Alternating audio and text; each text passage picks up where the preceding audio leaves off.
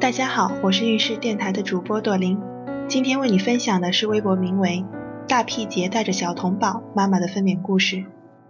预产期是八月七号，七月三十一号做三十九周产检，在医院上厕所发现有点见红，产检完就去剪了头发，再检查待产包。一号晚上十点多躺床上准备玩手机睡觉了，隐约觉得小肚子有点疼，又听了胎心没什么异常，就继续玩手机。老公都睡着了，我还是睡不着。十一点多开始宫缩，我就打开宫缩记录器记录，规律宫缩提示可以准备去医院了。可是我还是不想大半夜跑去医院折腾，继续忍着，等天亮医院上班了再去。在床上翻来翻去，时不时去蹲厕所。老公也醒了，问我怎么办，要不要去医院？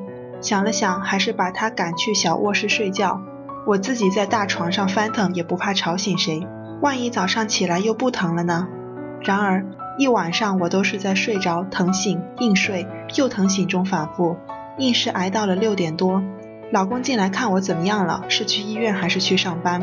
发现我已经疼得表情严肃，不想说话，准备起床了。起来洗了澡，妈妈弄的早餐我都没吃。本想着去医院看看，连待产包都没拿，带着体检本就出门了。下车再到住院部。一路都是走走停停，我只能趁不宫缩的时候移动。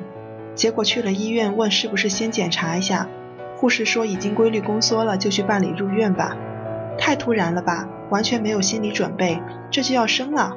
老公跑去办理住院手续，妈妈陪着我抽血、测血压、做胎心监护。等老公回来，妈妈就回家去取待产行李箱了。我俩去见了责任医生，各种问题、各种信息、各种表格、各种签字。可能是分散了注意力，我也还算灵活。医生都感觉我好像没有怎么阵痛。文件类的工作处理完就是检查了。这个指检、肛检不像大家说的那么疼，就是真心很不舒服。检查完，医生说都开两指了，你还挺耐疼的。拿着东西进待产房吧。啥？我真的还没有准备好啊！我还磨蹭着等安排两人间。护士一直催我进待产房，可是我还没有见着妈妈呢。我啥东西都没带呀，我还没有准备好，再三推脱不成，硬是被催进去了。结果我就在二号早上快十点，就带了个手机，在老公的目送下进了待产房。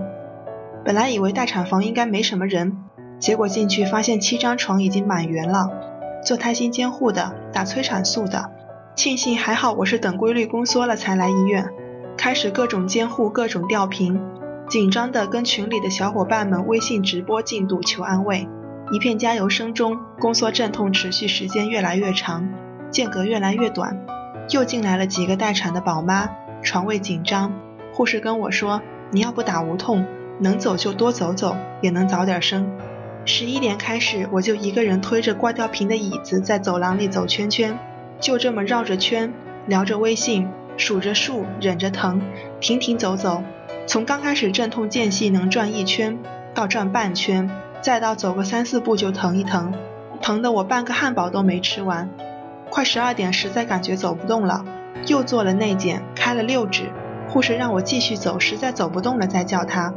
为了能早点生，我就继续绕圈。微信基本没力气看了，绕了一会儿实在受不了了，走不动了，就叫了护士，跟着他走一秒停三秒的，一点点挪进了产房。记得当时他还催我走快点儿，好像生怕我要生在路上。我还以为我真的立马就要生了呢。进了产房，就我一个待产的，爬上了待产床，被摘掉了眼镜，世界一片朦胧，啥也看不清了，只能听音辨位，听着医生护士检查这分析那，检查到羊水破了，还说羊水污染了，开始上吸氧听胎心，如果胎心也不好的话，可能还要剖腹产。心里一直默念宝宝要给力呀，你妈妈真的不想剖腹产。监听着胎心，一听声音不对就赶紧闭着嘴吸氧气。护士让我开始用力，一直说你条件很好啊，这么快都开七八指了，加油，很快的。最后已经用的没力气了，红牛都要喝吐了，巧克力也一点不想吃，只能让我歇一会儿，让有宫缩的时候就用力，实在没力气就稍微休息一下。其实我想说我没力气啦。我想一直休息，不用力，不想生了。休息的时候问了一下医生，我这样最快一般多久能生？医生来了句最快两三个小时吧，吓得我赶紧又打起精神，好好用力，加油加油，赶紧结束吧。在不懈努力下，在护士的加油打气声中，在医生帮忙压肚子之后，终于二号下午两点五十听到了宝宝响亮的哭声。现在回想，真是个神奇的过程。怀孕的时候很焦虑，生娃的那天很茫然，生完以后真的是劲儿全没了，只想闭着眼睛。但是等护士把收拾好的那个小人儿放到我怀里的时候，好像就只想看着他，不由自主的笑了。今天孕氏的分娩故事就分享到这里，孕氏陪伴宝宝成长，在微信公众号和微博中搜索孕氏，有更多的孕育知识和故事等着你哦。谢谢。